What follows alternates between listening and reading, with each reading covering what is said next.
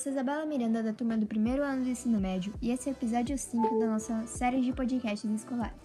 Hoje nós teremos o podcast de Física, reconhecer a aplicação industrial da física em processos de produção e na construção industrial.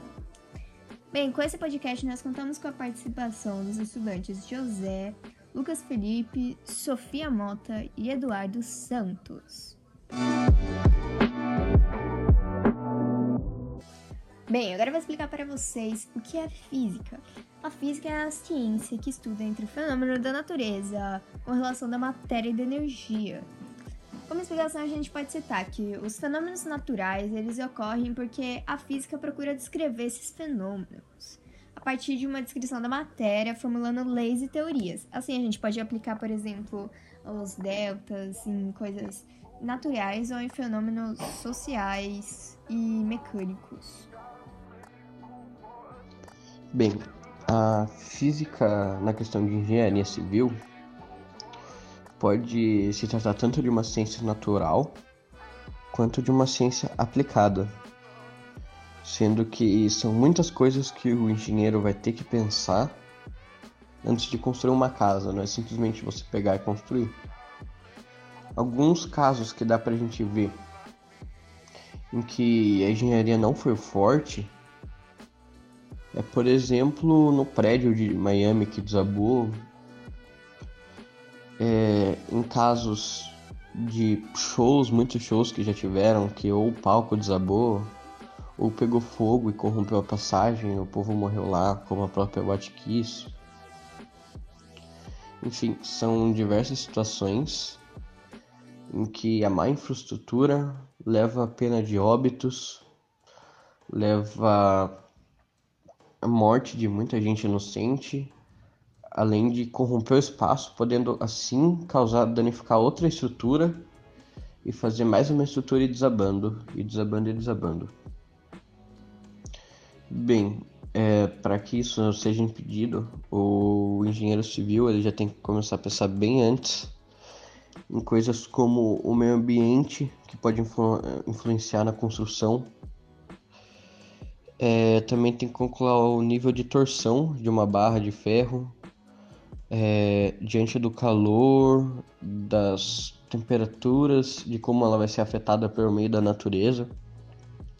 Ele tem que calcular o solo, porque, por exemplo, se você for fazer uma casa em um solo de areia, você vai ter que ter uma base muito melhor do que se você fizer em um solo de terra, por exemplo.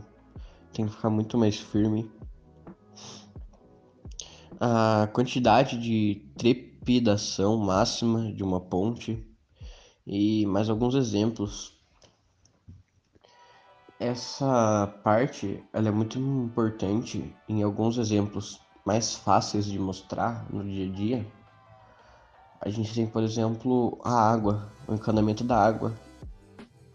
Que a pessoa que está construindo a casa, ela vai ter que saber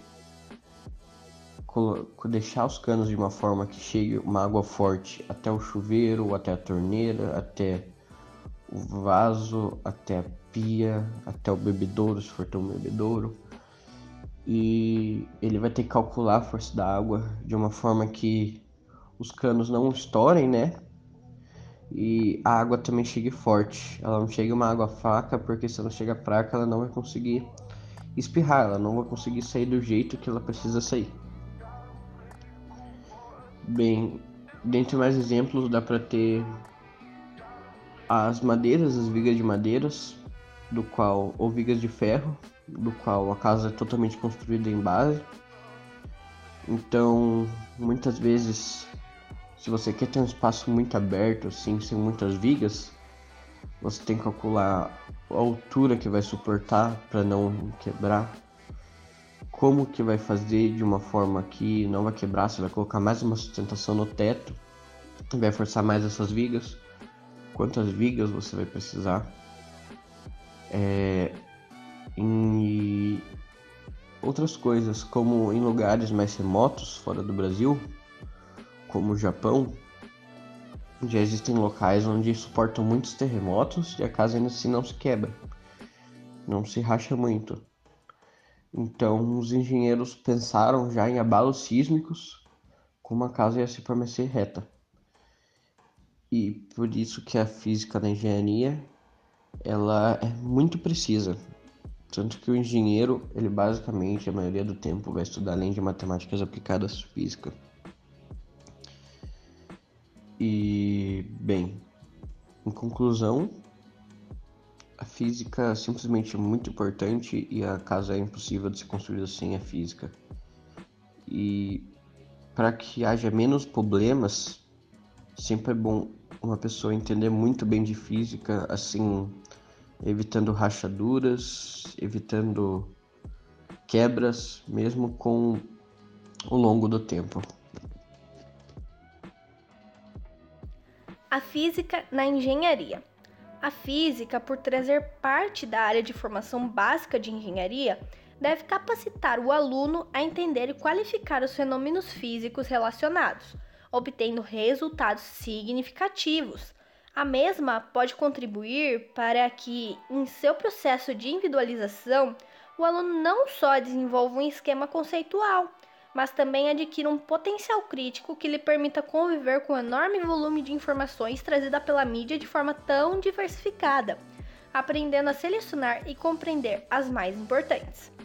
Pode também contribuir para a formação de uma cultura científica na condução do exercício da cidadania e na percepção da beleza que o conhecimento desvenda e levar à melhoria de, da relação entre os seres humanos. A engenharia trata do projeto, implantação, gerenciamento, manutenção e otimização de sistemas para a produção de bens e serviços envolvendo homens, materiais, tecnologia, informação e energia. Para tal, a engenharia faz uso de conhecimentos da matemática, física e química, engenharia, técnicas de gestão e conhecimento sociológico, econômico e do ser humano. Em praticamente todas as áreas do, conhecimento humano, a física pode ser aplicada. No caso da importância prática em materiais de formação profissional do engenheiro, como por exemplo, resistência dos materiais, sistemas térmicos, sistemas fluido-mecânicos, processos técnicos e etc., será embasado pelos princípios físicos. Como no sistema de produção, as máquinas e equipamentos funcionam com base em leis físicas para serem operadas com eficiência e segurança. O engenheiro pode escolher os melhores equipamentos e mão de obra qualificada, buscando produzir sempre mais por cada vez menos. Os conhecimentos proporcionados pela física permitiram ao profissional trazer generalizações capazes de mudar para melhor todo o processo de produção. Física aplicada para edificações. Resumidamente, um edifício é uma construção com a finalidade de abrigar atividades humanas, sendo elas habitacional, cultural, de serviço, industrial, entre outros. O profissional de edificações, também conhecido como técnico de edificações, ele tem o objetivo de elaborar projetos de arquitetura de construções prediais. Assim, executam um detalhamento de desenhos de função, de estrutura de concreto armado e metálicas, planejam obras, elaboram orçamentos e cronogramas físico-financeiros, dimensionam equipes de trabalho, fazem orçamentos de materiais e mão de obra, fazem a coleta de materiais para ensaio tecnológico de laboratório e de campo, analisam resultados e avaliam o comportamento de materiais de construção. A física acaba sendo uma parte muito importante, pois é necessário calcular a força aplicada nas vigas, a pressão de fluidos em condutos, a resistência mecânica, entre outros. Assim, a física acaba sendo uma parte principal para que se forme um técnico de edificações. Falando agora sobre física aplicada nas indústrias. Além da pesquisa pura, voltada basicamente aos fenômenos naturais no micro e no macrocosmos, os físicos aplicam as leis do mundo físico para a solução de questões práticas e cotidianas. Áreas como acústica, o plasma, a astrofísica, a física nuclear e o desenvolvimento de materiais, entre outras, são áreas de aplicação direta de física. Ainda a aplicação dos princípios físicos no mercado financeiro, onde se trabalha com modelos matemáticos para analisar o comportamento das bolsas de valores, por exemplo. As ciências biológicas e as ligadas à saúde também se beneficiam das pesquisas na área da física, onde são desenvolvidas e aplicadas tecnologias e equipamentos nucleares e radioativos para imagem, diagnóstico e tratamento de doenças. No âmbito industrial, o profissional utiliza-se de leis e abstrações físicas para realizar experiências e análises quando este está a criar e aperfeiçoar materiais tecnológicos, produtos e processos, tomando como exemplo a energia nuclear e dois outros exemplos ocorridos no pós-guerra que ilustram bem essa afirmação.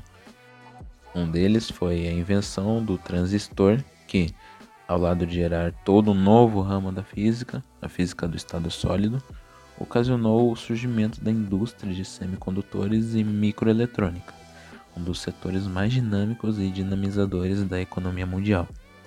Outro caso foi a invenção do laser, que trouxe o ressurgimento da área de óptica, física e geométrica, ao mesmo tempo que criou uma nova área da física, a eletrônica quântica. O laser possibilitou uma série de criações industriais, das comunicações ópticas à medicina e saúde, gerando um grande setor empresarial ligado à optoeletrônica e à fotônica. Agora sobre o Brasil. O exemplo mais visível no Brasil de indústria baseada em física é aquele das comunicações ópticas.